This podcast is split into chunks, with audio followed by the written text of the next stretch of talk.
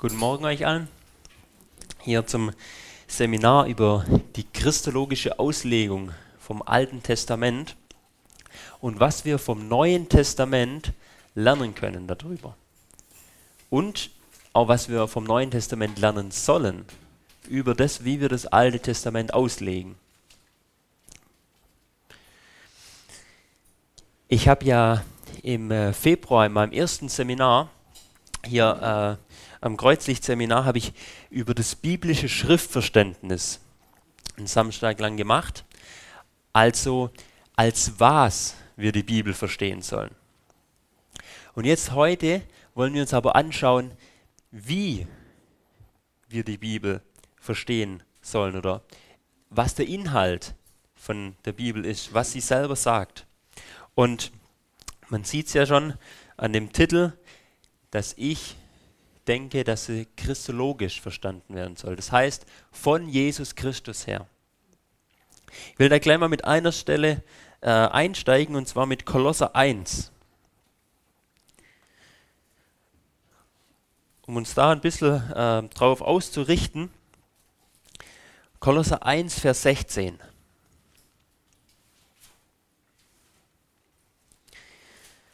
Da heißt es, denn in ihm, also in Jesus Christus ist alles in den Himmeln und auf der Erde geschaffen worden. Das Sichtbare und das Unsichtbare. Es seien Throne oder Herrschaften oder Gewalten oder Mächte. Alles ist durch ihn und zu ihm hin geschaffen. Also was hier steht, ist, dass alles in Jesus Christus geschaffen wurde und alles durch ihn geschaffen wurde und aber auch alles zu ihm hin. Ja, das heißt, für ihn, zu seiner Ehre, hat er alles geschaffen. Das heißt, letztlich alles, was wir sehen, alles, was überhaupt es gibt, soll sich um, um ihn drehen. Alles dreht sich um ihn. Und deswegen auch die ganze heilige Schrift, auch das dreht sich alles um ihn. Das will alles ihn offenbaren. Und da gehört eben das Alte Testament auch dazu. Deswegen denke ich, wir, so, wir müssen das christologisch verstehen. Das soll jetzt heute oder kann nur eine Einführung in das ganze Thema sein. Das nämlich wirklich ein, ein großes Thema ist und auch jetzt nicht unbedingt so ein einfaches Thema. Aber da mal so ein bisschen eine Ahnung davon zu geben, da soll es heute drum gehen. Und dann nochmal weiteres Interesse zu wecken, dass man dann ja auch, auch selber da nachforscht, wie man das Alte Testament verstehen soll und mal so, ja, wenn einem das manchmal schwer fällt, vielleicht denn die Botschaft des Alten Testamentes zu verstehen, da mal schon eine Ahnung davon zu haben und und einem, dass das als Hilfe dienen kann, Christus mehr zu erkennen. Weil es soll ja in dem Ganzen nicht darum gehen, wer entdeckt in der Bibel am meisten von Jesus? Ja, wer, wer findet am meisten Verheißungen im Alten Testament? Ja, wer ist da der Beste drin? Darum soll es ja nicht gehen, sondern es soll darum gehen, dass wir ihn entdecken, selber oder auch durch andere, und dass wir daher dann mehr in sein Bild verändert werden. Dass, dass es uns zu kompromisslosen Nachfolgern von Jesus Christus macht, dass es uns verändert und dass wir ihn in dieser Welt verherrlichen. Eben auch dadurch, dass wir das Alte Testament lesen und ihn da drin entdecken. Darum soll es ja gehen. Und ich habe da wirklich viel Herrliches auf dem Herzen, äh, wahrscheinlich zu viel für heute und weiß aber ich nicht, ob ich ähm, ja, ob ich das immer alles so rüberbringen kann. Teilweise ist es auch schwer. Aber deswegen lasst uns zusammen beten, dass Gott da auch äh, an uns wirkt, dass er mir auch die Fähigkeit dazu gibt. Und wenn einfach jemand auch dafür beten will, darf er das jetzt tun. Und ich mache dann den Abschluss.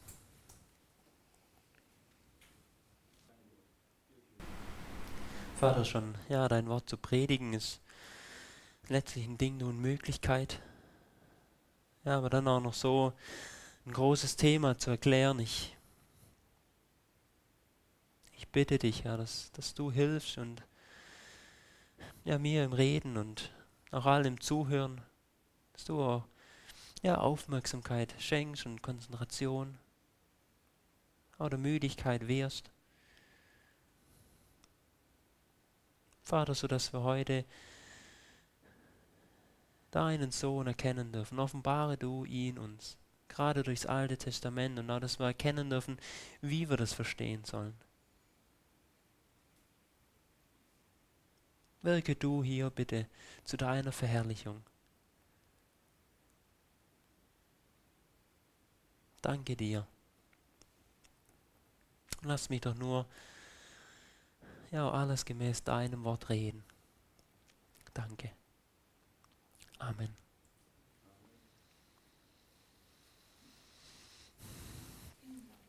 Also wenn auch Fragen sind zwischendurch, wenn es vielleicht auch schwierige Stellen sind, einfach gern fragen oder wenn, wenn selber jemand noch was dazu sagen will, auch gerne jederzeit. Geplant habe ich es, ähm, habe ich folgenden Ablauf, das jetzt kurz nochmal zum Thema hinführen will und dann so einen geschichtlichen Abriss geben.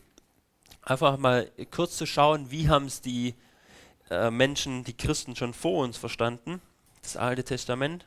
Und dass wir dann in die Bibel reingehen, vor allem ins Neue Testament und schauen, wie das Neue Testament das Alte Testament gebraucht.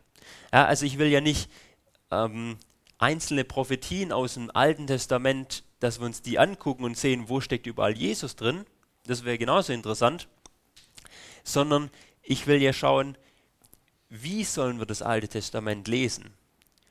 Und das eben vom Neuen Testament. Einmal, was das Neue Testament uns da für Anweisungen gibt und, und im zweiten Schritt, was das Neue Testament uns für Beispiele gibt. Und dass wir dann noch mit ein paar praktischen Tipps äh, enden, bevor, wenn wir noch Zeit haben, ähm, wir dann noch eine eigene Übung machen können, dass das jeder mal äh, dann auch selber äh, oder, oder zusammen ähm, mal ausprobieren kann an verschiedenen Stellen.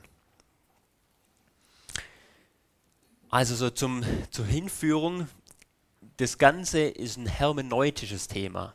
Ja, Hermeneutik, das kommt, das kommt vom, vom Griechischen, das Wort, bedeutet erklären oder auslegen. Also Hermeneutik ist die Lehre, wie wir die Bibel verstehen und auslegen sollen. Das ist ein sehr wichtiges Thema, weil es legt letztlich den Grund von allem. Ja, da geht es um die Aussagerichtung der Schrift. Ja, das ist letztlich wie, dass man Weichen stellt. Wenn ich da am Anfang schon die richtige Weiche stelle, wie wir es auch auf dem Bild hier sehen, dann komme ich auch am richtigen Ziel raus. Wenn ich am Anfang schon an der Grundlage, bei dem, wie ich die Bibel verstehen soll, wenn ich da schon die falschen Weichen lege, dann komme ich irgendwo anders raus, eventuell wo ganz falsches. Ja, man könnte es auch vergleichen, dass man die richtige Brille aufsetzt, sodass man die richtigen Dinge auch sieht. Und bei der ganzen Sache ist meine Überzeugung, dass wir nicht selber bestimmen können, wie wir die Bibel verstehen sollen, sondern dass wir uns das von der Bibel vorgeben lassen sollen. Dass uns die Bibel wirklich auch sagt, wie sie verstanden werden will. Der Martin Luther hat zum Beispiel gesagt, die Bibel ist ihr eigener Interpret. Ja, also die Bibel, die legt sich selber aus. Und ich denke genauso bei dem Thema, wie wir sie überhaupt verstehen sollen. Legt, gibt sie uns da genügend Hinweise.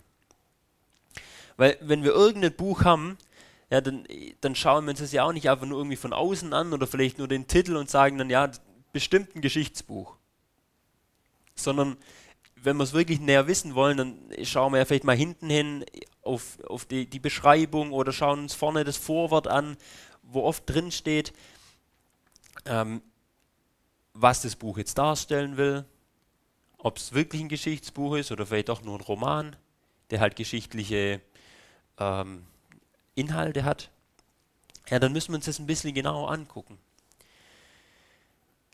Bei der Bibel haben wir aber kein so ein Vorwort, wo drin steht, man soll so und so oft lesen, man soll es genau ähm, so und so verstehen. Ja, und wir haben auch kein Kapitel, wo uns der Paulus auslegt, ähm, genau die Hermeneutik der Bibel, sondern bei der Bibel müssen wir uns alle relevanten Stellen dazu eben zusammensuchen und dann daraus unser Verständnis aufbauen, als was wir die oder wie wir die Bibel verstehen sollen. Das Schöne bei der Bibel ist, sie hat nicht nur, ähm, sie sagt uns nicht nur ein paar Dinge, wie wir es verstehen sollen, sondern sie gibt uns auch Beispiele dafür, indem sie aus dem Alten Testament Dinge nimmt und sie für uns auslegt. Ja, und da haben wir dann schon gute Beispiele, denen wir folgen sollen. Und ähm, die Beispiele müssen aber genauso auch in unser Konzept reinpassen, wie wir die Bibel auslegen. Weil sonst machen wir es ja anders, wie es das Neue Testament machen würde. Und äh, das ist im Normalfall nicht gut. Über, über das ganze Thema oder über, einen Teil von diesem Thema habe ich äh, meine Abschlussarbeit an der Bibelschule geschrieben. Und äh, deswegen bin ich auf das Thema gekommen. Das war äh, wirklich herausfordernd, das zu schreiben, gerade weil es im deutschsprachigen Raum gibt wenig Literatur dazu. Außer von, ähm, von der ja, normalerweise Universitätstheologie, von der historisch-kritischen Theologie, die sowieso denken, dass das Neue Testament das Alte Testament total falsch verstanden hat. Also es denken jetzt auch nicht alle so, aber, aber viele denken es so, dass es einfach nur völlig aus dem Zusammenhang gerissen wird. Ähm, aber ich denke, das denkt hier von uns keiner, sondern wir wollen es ja als Autorität sehen, das Neue Testament und, und dem auch folgen. Aber weil es da wenig im deutschsprachigen Raum gibt, war das, ähm, war das wirklich herausfordernd, das zu schreiben, aber hat sich wirklich für mich gelohnt. Nicht, dass ich jetzt alles erklären kann oder jede Bibelstelle, ähm, wie das Alte Testament verwendet wird. Aber ich bin noch wirklich einen, einen großen Schritt da weitergekommen und ja, habe sehr davon profitiert und hoffe, dass auch ich euch was weitergeben kann davon, dass auch ihr davon profitiert. Wen die Abschlussarbeit interessiert oder zumindest mal reingucken will, ich habe es auch hinten ausgelegt. Ähm, die ist jetzt nicht zum Mitnehmen, das ist Original. Aber wen es auch ganz interessiert, den kann ich es dann nochmal zuschicken.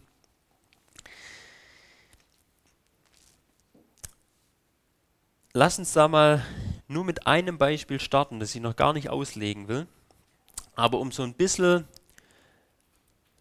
Hunger zu machen auf das ganze Thema. In Hosea 11, Vers 1.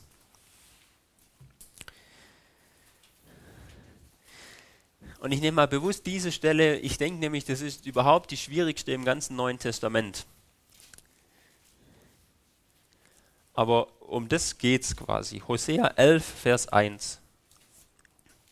Solche Dinge wollen wir uns heute angucken.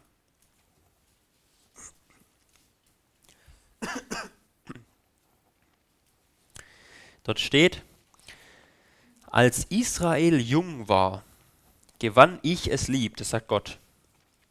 Als Israel jung war, gewann ich es lieb und aus Ägypten habe ich meinen Sohn gerufen. Ja, also geht um Israel hier, oder? Das Volk Israel, das, aus, äh, das Gott lieb gewonnen hat, das er aus Ägypten gerufen hat und das er seinen Sohn nennt.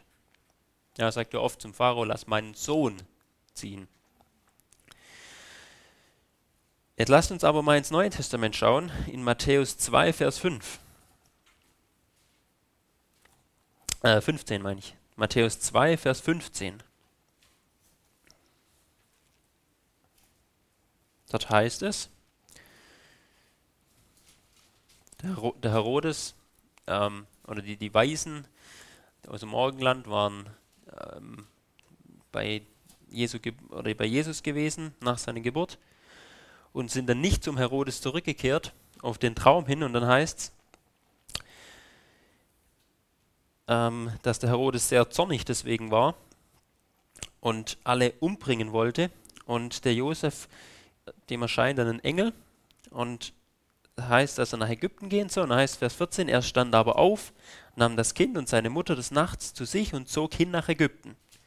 Und er war dort bis zum Tod des Herodes, damit erfüllt würde, damit erfüllt würde, was von dem Herrn geredet ist durch den Propheten, der spricht, aus Ägypten habe ich meinen Sohn gerufen. Und das ist genau hier diese Stelle von Hosea 11, Vers 1. Als Jesus in Ägypten war mit seinen Eltern und dann wieder zurückkam, hat sich Hosea 11, Vers 1 erfüllt. Sagt uns Matthäus hier. Ich, wie gesagt, ich will es jetzt noch gar nicht auslegen und denke auch, dass das wie eine der schwierigsten Stellen ist, weil eigentlich geht es hier um Israel, oder? Also wie ist es zu verstehen? Um das ganze Thema, das soll es heute gehen. Und bevor wir äh, da jetzt noch in das Geschichtliche reingehen, habe ich einfach noch ein paar Fakten zu, zu dem Ganzen. Die habe ich auch hier in der Präsentation, aber wegen den vielen Zahlen. Ich dachte, macht es vielleicht einfacher. Im Neuen Testament haben wir circa 300 direkte Zitate aus dem Alten Testament. Je nachdem, wie man zählt. Aber 300 sind es mindestens. Ja, man kann auf mehr kommen, je nachdem, wie viele Worte übereinstimmen müssen. Aber 300, ähm, da kann man sicher davon ausgehen, dass das direkte Zitate sind. Und von den 300 fangen circa 250 mit wie geschrieben steht im Propheten an. Ja, also sehr eindeutig, dass es hier ein alttestamentliches Zitat ist.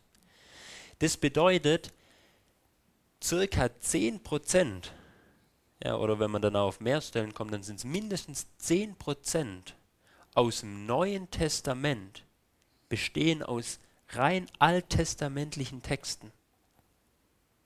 Ja, wie jeder zehnte Satz im Neuen Testament durchschnittlich gesehen ist ein alttestamentlicher Satz. Und selbst die anderen 90 Prozent, die sind so vom Alten Testament durchdrungen, weil das so eng zusammengehört. Ja, letztlich in, im, im Gesetz, in der Torah von Mose, steht schon alles drin. Und dann die, die Propheten und auch die Weisheitsliteratur, die legen eigentlich nur das Gesetz aus. Und das Neue Testament macht eigentlich nichts anderes. Sie erklärt uns, wie wir das alles verstehen sollen. Aber da steht eigentlich schon alles drin. Es ist so eng alles miteinander verknüpft. Wenn wir mal anschauen, wo so die meisten Zitate drin sind, dann sehen wir im Neuen Testament, dass der Römerbrief am meisten hat. Über 50 Zitate aus dem Alten Testament in gerade mal 16 Kapiteln. Ja, also in jedem Kapitel circa drei. Ähm, dann gefolgt äh, vom Matthäus-Evangelium, haben wir gerade schon eins angeschaut, über 40 Zitate drin. Hebräerbrief über 30 und die Apostelgeschichte circa 30 Zitate. Gerade bei der Apostelgeschichte ist sehr interessant, weil die beschreibt ja nicht, nicht unbedingt so die Lehre, ja, wo man dann sagt, ja, ähm, das mit Jesus ist so und so, weil im Alten Testament steht, Punkt, Punkt, Punkt, sondern die Apostelgeschichte beschreibt ja eigentlich so das Leben und die Verkündigung der Apostel. Die, die haben so vom Alten Testament verwurzelt gelebt, dass in Apostelgeschichte sogar so viele Zitate kommen. Und in ihrer Verkündigung war so viel drin. Das heißt, auf die relative Länge gesehen, also von, wenn man es mal in die Kapitel äh, unterteilt, dann hat äh, klar der Römerbrief am meisten, aber dann kommt gleich der Hebräerbrief mit gerade mal 13 Kapiteln über äh, 30 Zitate drin. Die Offenbarung zum Beispiel hat kein einziges Zitat. Außer wenn man wenn man es ein bisschen ähm, ähm, ja, wenn, wenn man einzelne Worte die Übereinstimmung vom Alten Testament sieht, dann hat es auch wieder welche, aber so ein längeres Zitat hat es kein einziges drin. Gibt es auch noch ein paar andere Briefe, wo das auch so ist. Aber wahrscheinlich die äh, die, die Offenbarung das Buch im Neuen Testament, das am meisten von alttestamentlichen Gedanken, Bildern und Symbolen durchdrungen ist. Ja, also selbst da, wo es kein direktes Zitat hat, ist so vom Alten Testament durchdrungen von den ganzen Bildern her. Wenn wir jetzt ins Alte Testament schauen, was am meisten zitiert wird im Neuen, da sehen wir ganz klar die Psalmen. Ja, natürlich, die Psalmen ähm, haben auch am meisten Kapitel mit 150. Ähm, und trotzdem aber über 70 Zitate. Das ist äh, ja letztlich in jedem zweiten Psalm eins drin. Dann kommt aber gleich der Jesaja, der ja nur ähm,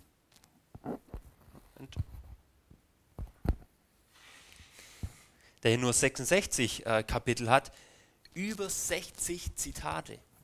Ja, das heißt, Jesaja ist sehr, sehr viel ähm, zitiert worden. Genauso der fünfte Mose, der fünfte Mose mit, mit über 50 Zitaten. Und dann kommt zweiter Mose und, und erster Mose, die auch ähm, dann, dann viele Zitate drin haben. Wir sehen also die, die Psalmen, dass die sehr, sehr viel zitiert werden. Das heißt, wir können in den Psalmen schon viel lernen, allein durchs Neue Testament, wie wir die Psalmen zu verstehen haben. Und das sehen wir zum Beispiel, dass über ähm, 50 Prozent der Zitate in den Psalmen im Neuen Testament christologisch ausgelegt werden. Ja, das sollte uns auch schon mal allein von der Auslegung der Psalmen ähm, auch schon einiges sagen. Also nur noch eine äh, letzte Bemerkung, bevor wir dann so in die, in die, Geschichte einsteigen. Das Neue Testament wurde ja auf Griechisch geschrieben.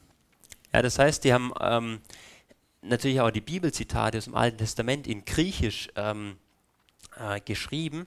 Und da gab es ja die Übersetzung, äh, die alttestamentliche Übersetzung ins Griechische, die Septuaginta oder LXX, wie man sie auch nennt. Und die haben die, die neutestamentlichen Schreiber meistens verwendet. Also diese offizielle Übersetzung.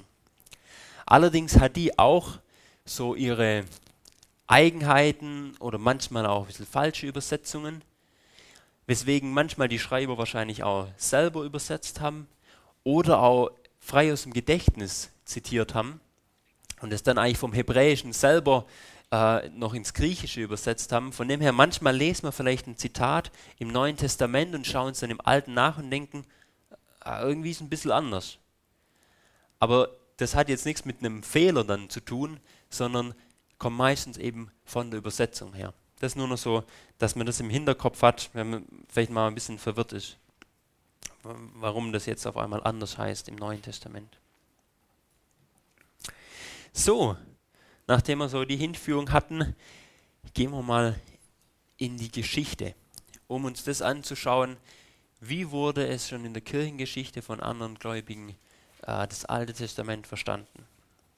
Das ist bei den eigentlich bei den meisten theologischen äh, Themen, aber genauso eigentlich auch bei anderen Themen wichtig und gut, weil wir müssen ja nicht jedes Mal das Rad neu erfinden, sondern können auch schauen, was haben schon die ähm, unsere ja, Vorväter eigentlich gesagt.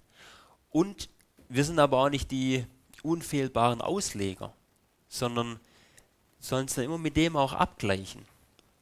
Aber wenn wir in der, in der Schrift was entdecken und sehen es dann bei anderen Gläubigen auch, und wir sagen, ja, das waren treue Nachfolger, ja, dann sind wir wahrscheinlich auf dem richtigen Weg.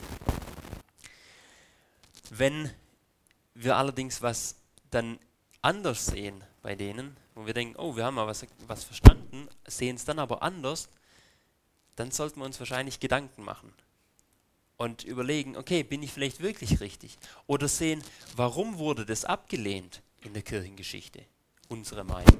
Oder wo hat unsere Meinung auch hingeführt? Und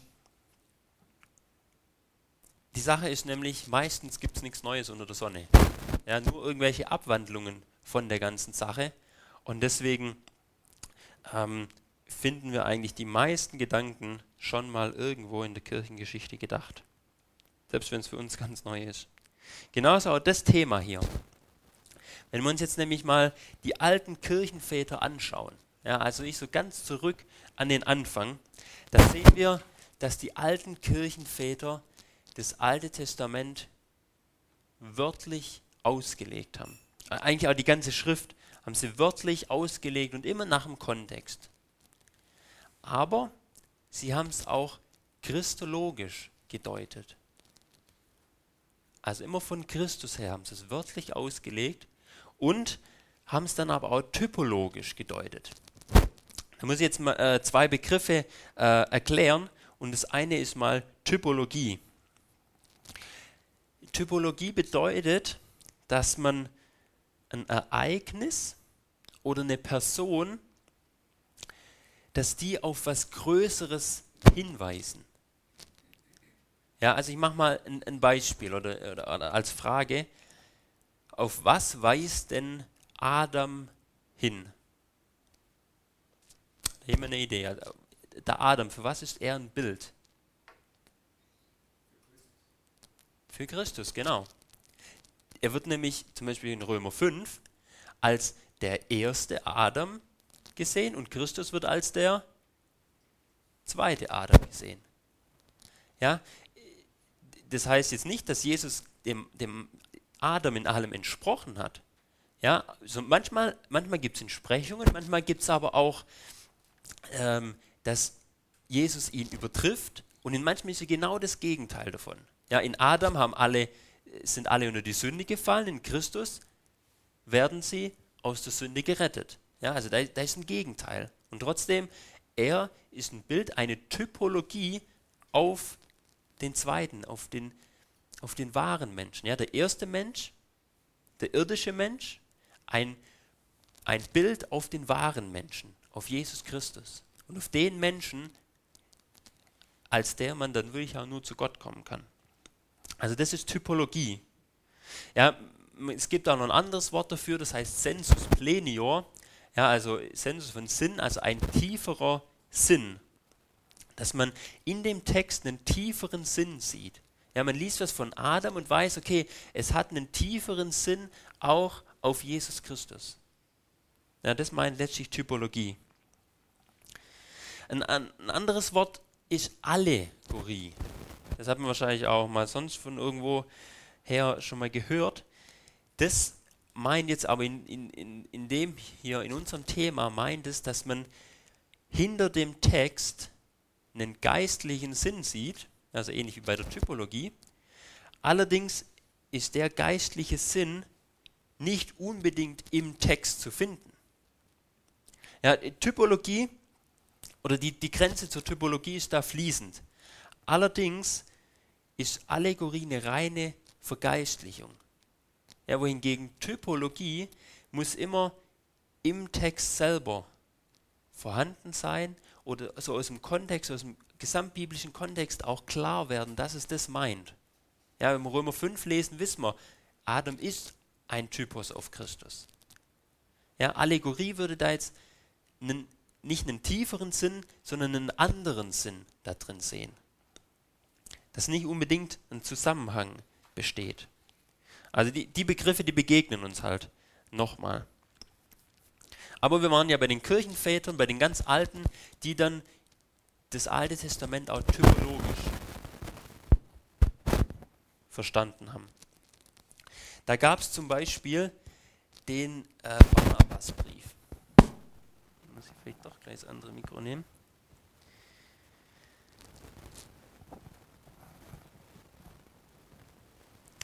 Der Barnabasbrief, der war so im frühen zweiten Jahrhundert. Und der hat, äh, also es gab ja so viele christliche Schriften und zum Beispiel der Barnabasbrief, der hat schon die Opferung von Isaak oder hat auch ähm, diese zwei Böcke in, in 3. Mose 16, ja, also diese, diese zwei Ziegenböcke, die, die, die, ähm, der, der Sündenbock, hat er schon auf Christus typologisch hingedeutet. Oder genauso auch äh, diese rote Kuh in 4. Mose 19, hat er alles typologisch auf Christus gesehen. Also als, als einer der ganz frühen Kirchenväter. Genauso der Justin, der Märtyrer, der hat so ähm, im Jahre äh, 100 bis 160 hat er gelebt. Also, sagen wir so, kurz nach dem, nach dem Johannes eigentlich geboren.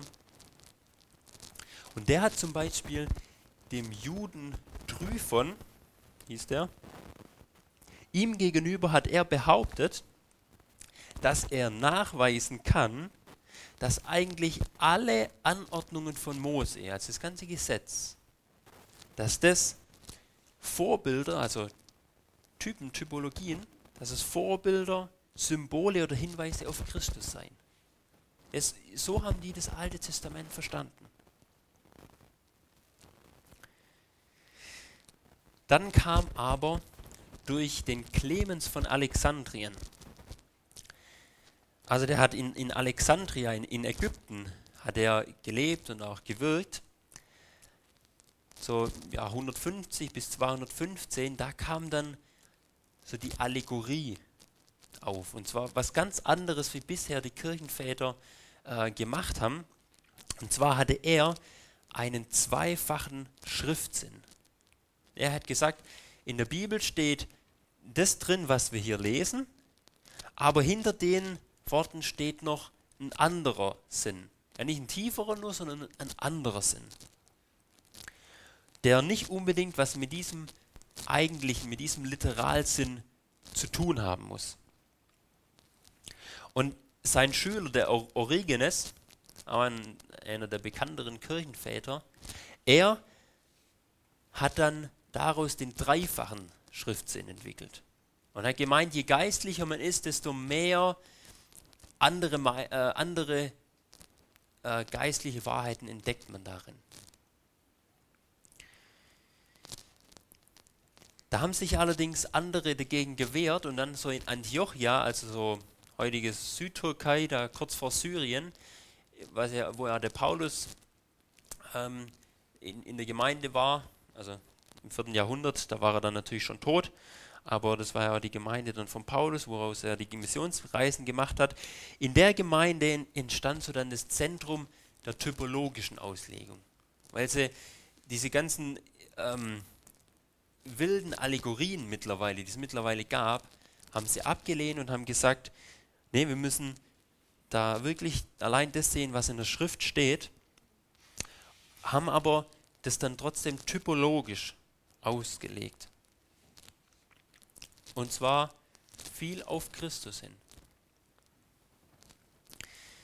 Dann kam aber trotzdem der Augustinus und durch ihn hat sich dann was anderes durchgesetzt, nämlich er hat den dreifachen Schriftsinn in einen vierfachen Schriftsinn weiterentwickelt, der dann über 1000 Jahre eigentlich der Standard war in der Auslegung der Schrift, nämlich bis zur Reformation. In der katholischen Kirche ist er heute noch der Standard. Aber äh, bei der Reformation hat sich dann bei den Protestanten sich geändert. Der Augustinus, der, ähm, der wollte da bestimmt nichts Böses machen. Der hat auch viele, viele gute Sachen gesagt. Und ich denke, der hatte auch den richtigen Ansatz, weil er hat gesagt, im Alten Testament ist das Neue, das Neue Testament schon verborgen. Im Neuen Testament ist das Alte offenbar. Ja, also im, im Alten Testament, das, da ist das Neue schon drin und trotzdem noch verborgen, ja, als ein Geheimnis, nennt der Paulus es ja immer wieder. Und im Neuen, da wird uns aber das Alte offenbar, weil es uns erklärt wird. Allerdings ging er da für mich eben mit seinem vierfachen Schriftsinn einfach über die Schrift hinaus und auch die Reformatoren, die haben einen anderen Weg eingeschlagen. Da wollen wir nämlich einen großen Sprung machen von über 1000 Jahren und direkt zu den Reformatoren gehen, die dann nämlich einen anderen Weg gewählt haben. Weil durch den vierfachen Schriftsinn, da wurde dann die Schrift eben in vier verschiedenen Richtungen ausgelegt. Ja, und da kann natürlich dann viel, viel eigenes Gedankengut reinkommen. Ähm, und so haben eigentlich auch die katholische Kirche dann, oder die römisch-katholische Kirche, der dann da viel falsche Lehren damit gerechtfertigt, durch übertriebene Allegorien oder dass man halt einfach sagt, ja, das ist der geistliche Sinn da dahinter, obwohl eigentlich der buchstäbliche Sinn was ganz anderes sagt. Aber wenn es einen anderen Sinn dahinter gibt, dann kann man ja reinlegen, was man will. Und dagegen hat dann Martin Luther wirklich stark gekämpft. Und er hatte ein christologisches Verständnis vom Alten Testament. Ja, er hat im Alten Testament immer Christus entdeckt oder war auf ihn ausgerichtet und hat vom Alten Testament her hat er auch Christus gepredigt. Das war sein Anliegen und seine Ausrichtung. Genauso der Calvin. Er hatte zwar eher noch eine, eine theozentrische äh, Auslegung, das heißt mehr auf, auf Gott, auf seine Souveränität, auf seine Ehre ausgerichtet, war aber genauso, hat das Alte Testament genauso christologisch verstanden und hat ähm, auch typologisch, so eigentlich wie die, wie die Exegeten in Antiochia. Und er hat diesen Satz hier gesagt, der Johannes Calvin. Die Schrift sollte mit dem Ziel gelesen werden, Christus darin zu finden. Wer immer sich von diesem Ziel abbringen lässt, mag sich sein Leben lang in Gelehrsamkeit aufreiben. Zur Erkenntnis der Wahrheit wird er dennoch niemals kommen. Wir müssen die Schrift von Christus her lesen. Sonst bringt alles Verstehen nichts, sagt er. Also wenn wir so eigentlich mal die, die Geschichte zusammengefasst anschauen, dann sehen wir, dass es eigentlich immer so Schwankungen gab, vom einen Extrem ins andere gependelt.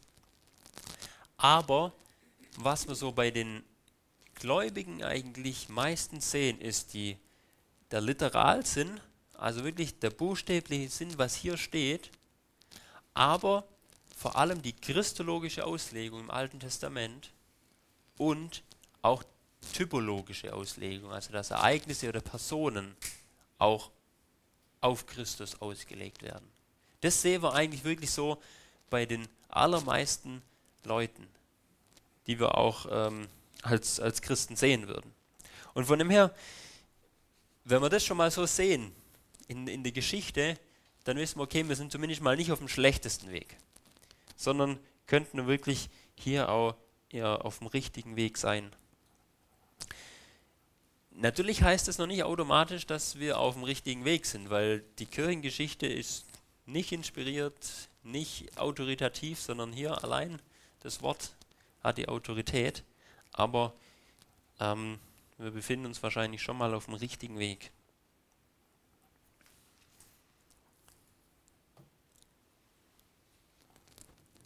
sind bisher dazu Fragen, bevor wir dann jetzt wirklich in die Bibel reingehen. Das mal so als, als Hinführung zu dem Ganzen. Typologisch. Ja. Der Adam als erster ist ein sündiger Mensch. Mhm. Ja? Adam ist sündiger. Also lesen den Menschen als sündige Menschen und auf Jesus Christus. Oder? Genau, der, der ähm, also Typologie, dass irgendwie ein Ereignis oder, oder gerade vor allem Personen oder auch Dinge der, aus der Stiftshütte oder so, irgendwelche Gegenstände, dass sie ein Bild sind auf was Größeres hin. Und meistens eben auf Christus. Und genau, bei, bei Adam ist es so, ähm, es, es gibt Gemeinsamkeiten zwischen dem ersten Adam und dem zweiten, also zwischen dem ersten Menschen, dem Adam und Jesus Christus, gibt es Gemeinsamkeiten. Ja, Jesus, er musste Mensch werden, dass er für die Menschen sterben kann. Aber er ist genauso Mensch wie Adam, als ein Beispiel. Ja, können auch Römer 5, da sehen wir ein paar Gemeinsamkeiten, dann sehen wir aber auch, dass Jesus Adam einfach weit übertrifft. Ja, zum Beispiel wie äh, heißt, wie durch einen Menschen ähm, die, äh, äh, äh, nee, der, der, Adam hat einmal gesündigt, so ist, hat einmal gesündigt und da werden, werden dann, sind eigentlich alle unter die Sünde versklavt. Christus hat eine Gerechtigkeit getan und hat dadurch nicht die Menschen versklavt, sondern sie in die Freiheit gerufen. Ja, also wo er was viel Besseres tut. Und da ist dann auch dieses, genau, der erste Mensch sündig, der zweite Mensch gerecht. Und also wo, wo er sogar wieder dieses, dieses Gegenteil äh, rauskommt.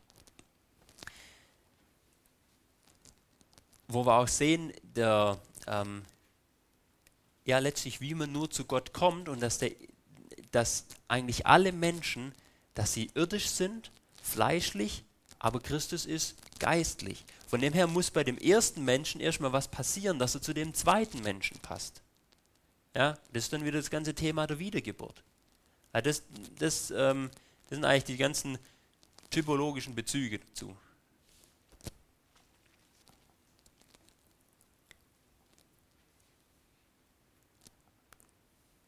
Okay, dann lasst uns endlich äh, in die Bibel direkt reingucken.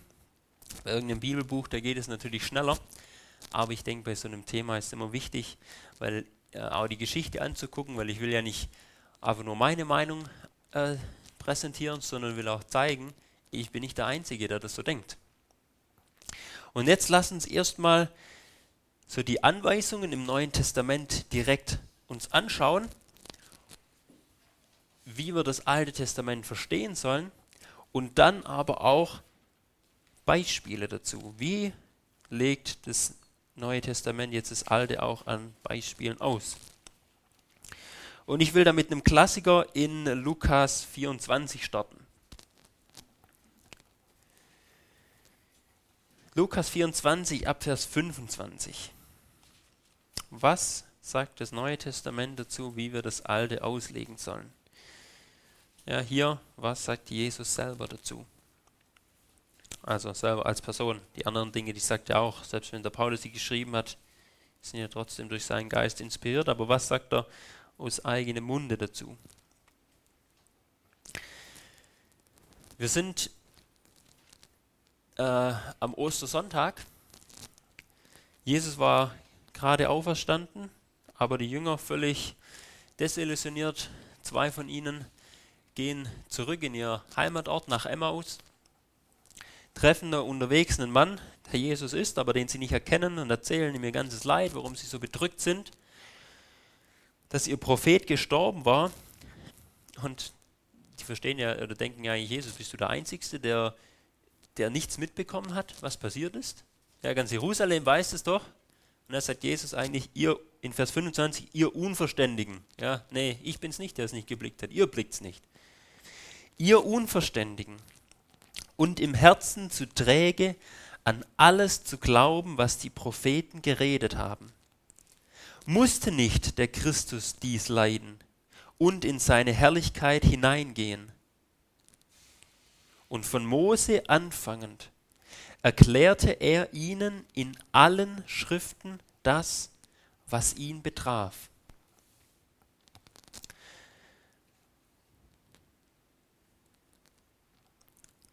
von allen Propheten anfangend, in allen Schriften.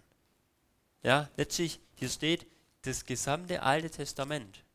Ja, er hat aus den Propheten, und zwar allen Propheten, alles, was wir als Propheten kennen, hat er erzählt, das, was ihn betrifft, und von allen Schriften. Ja, wir sehen letztlich, das, aus dem ganzen Alten Testament hat er hier ihnen das erklärt, was ihn betraf. Und ich denke, die waren vielleicht ungefähr zwei Stunden unterwegs, dass er gar nicht durchkam. Ja, aber hat ihnen so einige Schlaglichter gegeben. Aber wo wir schon mal ein Vers haben, wo es heißt, dass in jedem einzelnen Buch was vom Messias drin steckt. In jedem einzelnen Buch im Alten Testament. Und Jesus sagt, das sollt ihr entdecken. Deswegen erklärt er es ihnen und sagt, ihr seid unverständlich, weil ihr kennt die Schriften nicht. Ihr kennt das Alte Testament nicht. Jetzt müssen wir uns fragen, erkennen wir in jedem einzelnen Buch im Alten Testament, erkennen wir da Christus? Sind wir verständiger? Aber das sollen wir tun.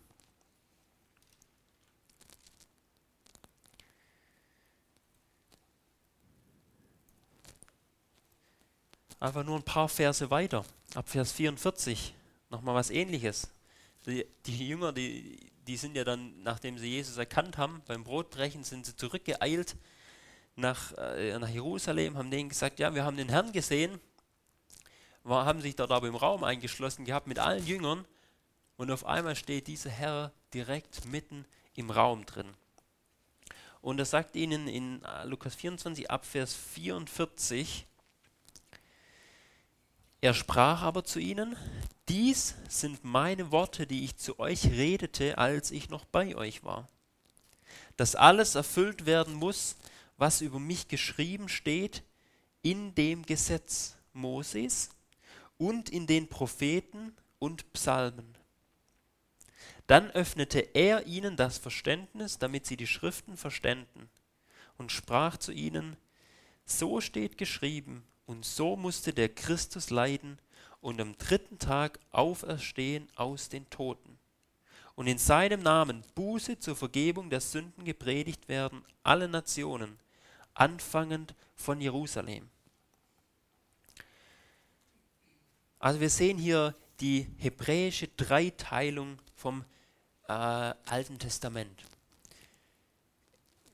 Meistens ähm, so, wir, wir kennen es mehr so als eine, eine Fünfteilung. Ja, wir, wir kennen natürlich das Gesetz und dann kennen wir so die Geschichtsbücher, ja, Josua, das Land einnehmen, die Könige, die Chroniken und so. Ja, wo, viel Geschichte Israels erzählt wird, sind bei uns eher die Geschichtsbücher. Und dann kennen wir noch äh, Weisheitsliteratur mit Psalmen und dann noch hintere und vordere Propheten und kleine und große Propheten. In, in der hebräischen Bibel ist es allerdings nur in drei Teile aufgeteilt, nämlich das Gesetz Mose, die Propheten und die Schriften. Oder hier heißt Psalmen, aber Psalmen ist ein Teil von den Schriften und der größte Teil eben. Deswegen wird hier einfach nur Psalmen gesagt. Und Jesus sagt, in all diesen Teilen steht was von ihm drin.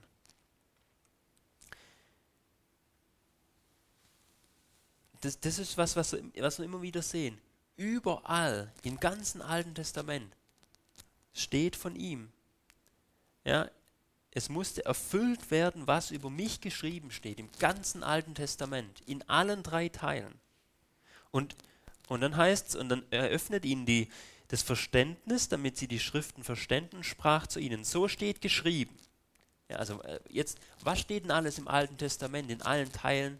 Und wie wir noch sehen, in jedem einzelnen Buch geschrieben. Es steht geschrieben,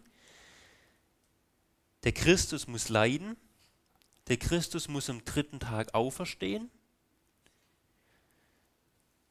in seinem Namen muss Buße gepredigt werden, die Buße führt zur Vergebung der Sünden, steht auch geschrieben. Diese Verkündigung soll zu allen Nationen zu, sogar zu, zu den Heiden gehen, steht im Alten Testament. Ja, all diese Dinge stehen dort schon drin. Die Frage ist nur, ob wir sie entdecken. Oder ob wir halt durch, durch Unkenntnis oder gewisses Verständnis oder gewisse Lehren diese Dinge dann eben auch nicht sehen. Das steht alles im Alten Testament. Und wenn man das Alte Testament so versteht, was passiert dann? Guck mal, Vers 32. Das war wieder, als, als die auf dem Weg waren und Jesus ihnen ja auch äh, das, das alles erklärte, was ihn betraf. Da heißt es, Vers 32, sie sprachen zueinander, brannte nicht unser Herz in uns, wie er auf dem Weg zu uns redete und wie er uns die Schriften öffnete da hat das Herz gebrannt, als sie das Alte Testament verstanden haben. Und wie haben sie es verstanden? Von Christus her. Da hat das Herz gebrannt, als sie es christologisch verstanden haben. Da hat ihnen das Herz gebrannt. Und deswegen, auch wir sollen so verstehen. Und dann wird das Alte Testament für uns Sinn machen, es wird uns immer mehr und mehr auch packen. Das heißt nicht, dass wir dann jetzt gleich alles, wenn wir nach, nach dem Kurs jetzt denken, okay, jetzt wissen wir alles, wir fangen von vornherein an und entdecken auf einmal auf jeder Seite Jesus. Das also meine, Gott kann es machen, aber ich denke nicht. Ja, das ist auch ein Einüben, immer mehr damit ähm, mit klar werden. Aber wenn man dann solche Dinge entdeckt, ja, dann, dann dann freut man sich ja da immer mehr drüber. Eine weitere Stelle.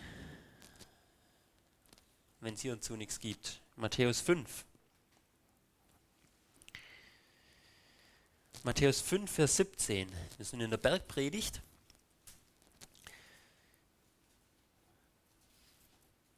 wo Jesus so sein, äh, seine Königsherrschaft oder das Konzept seiner Königsherrschaft oder die, die Regeln in seiner Königsherrschaft auch vorstellt.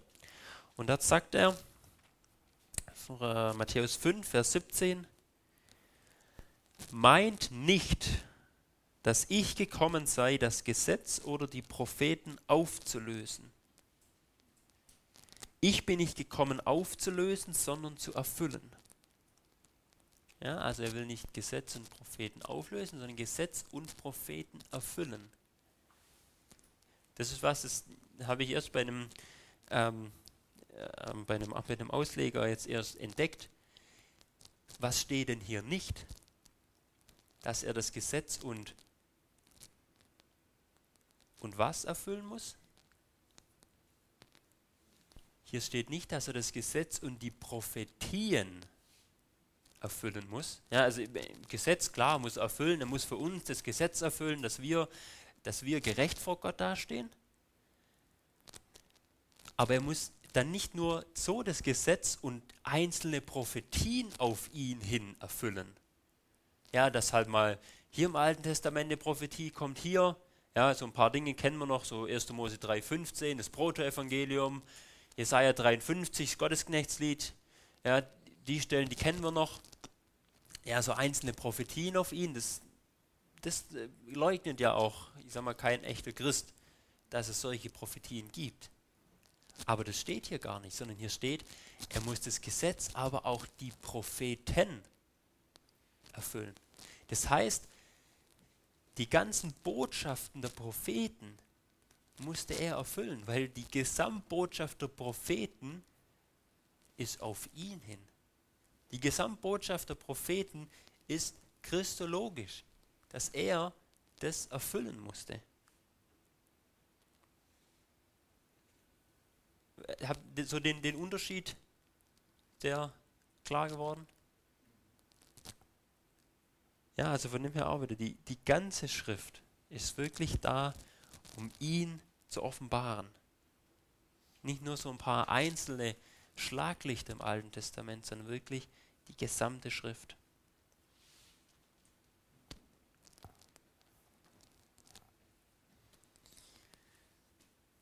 Gehen wir in die Apostelgeschichte. Ja, die Stelle in ähm, Johannes 5, 39 und 46 lasse ich mal aus, wo es heißt, dass das Mose ihn kannte oder Johannes 8, 56, dass Abraham ihn kannte, sondern Apostelgeschichte 3.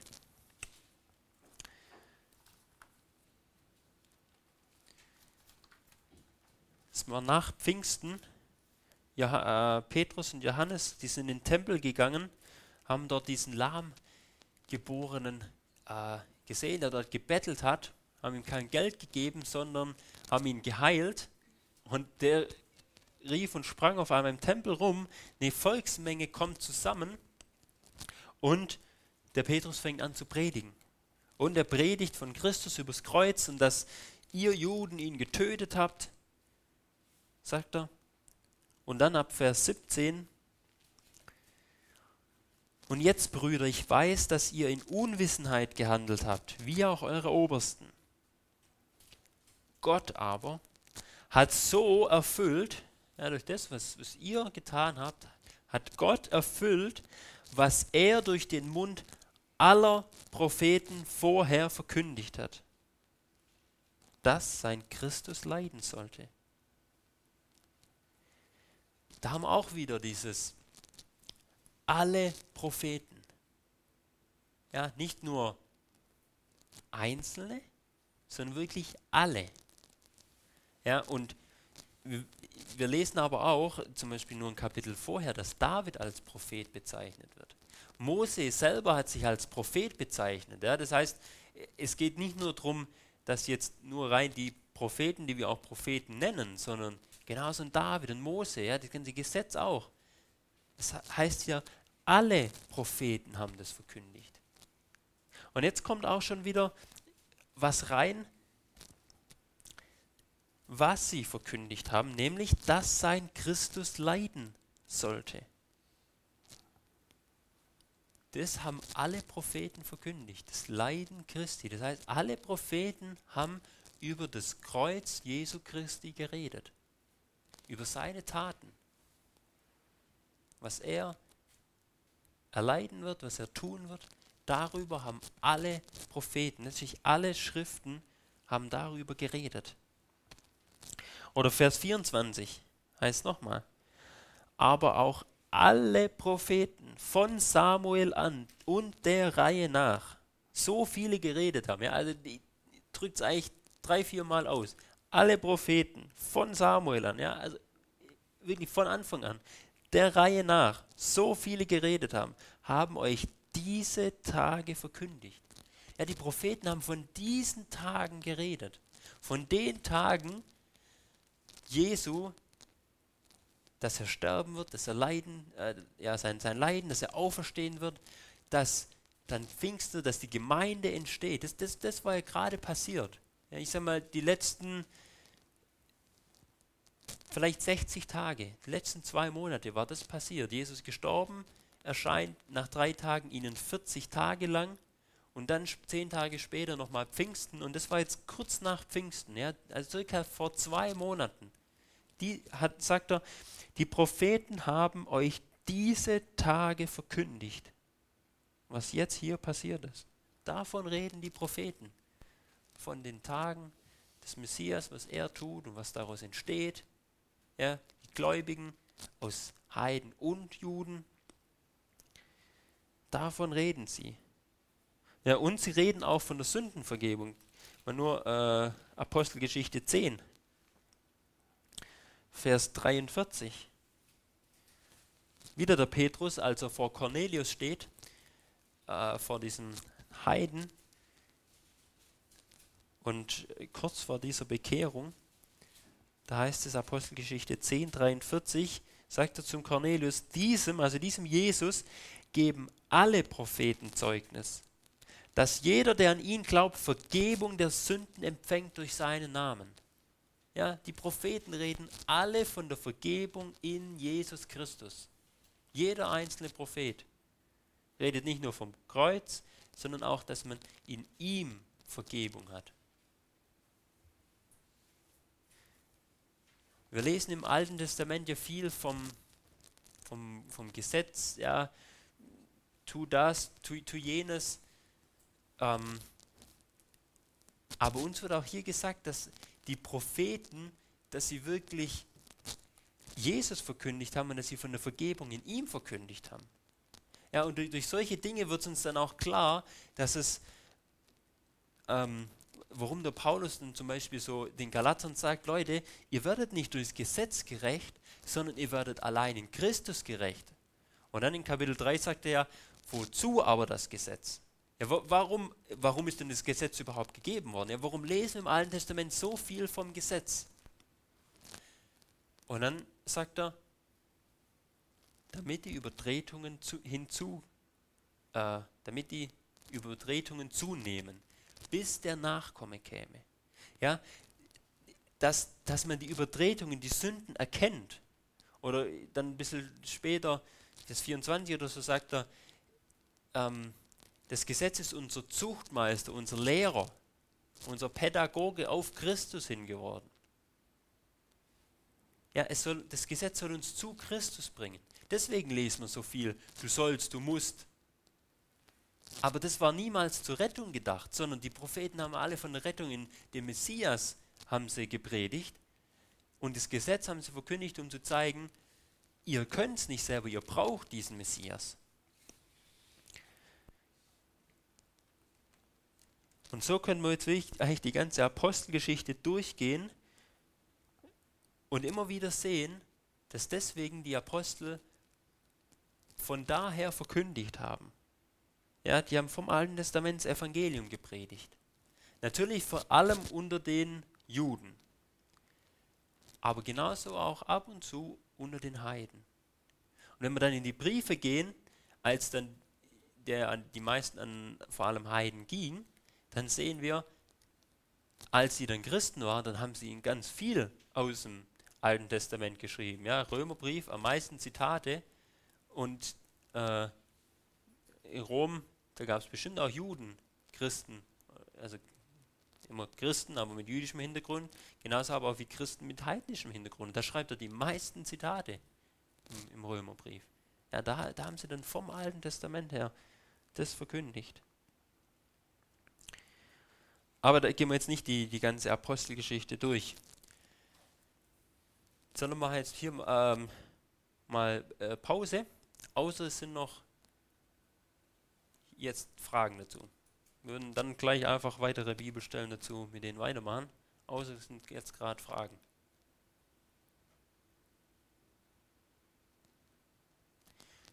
Gut, machen wir Pause.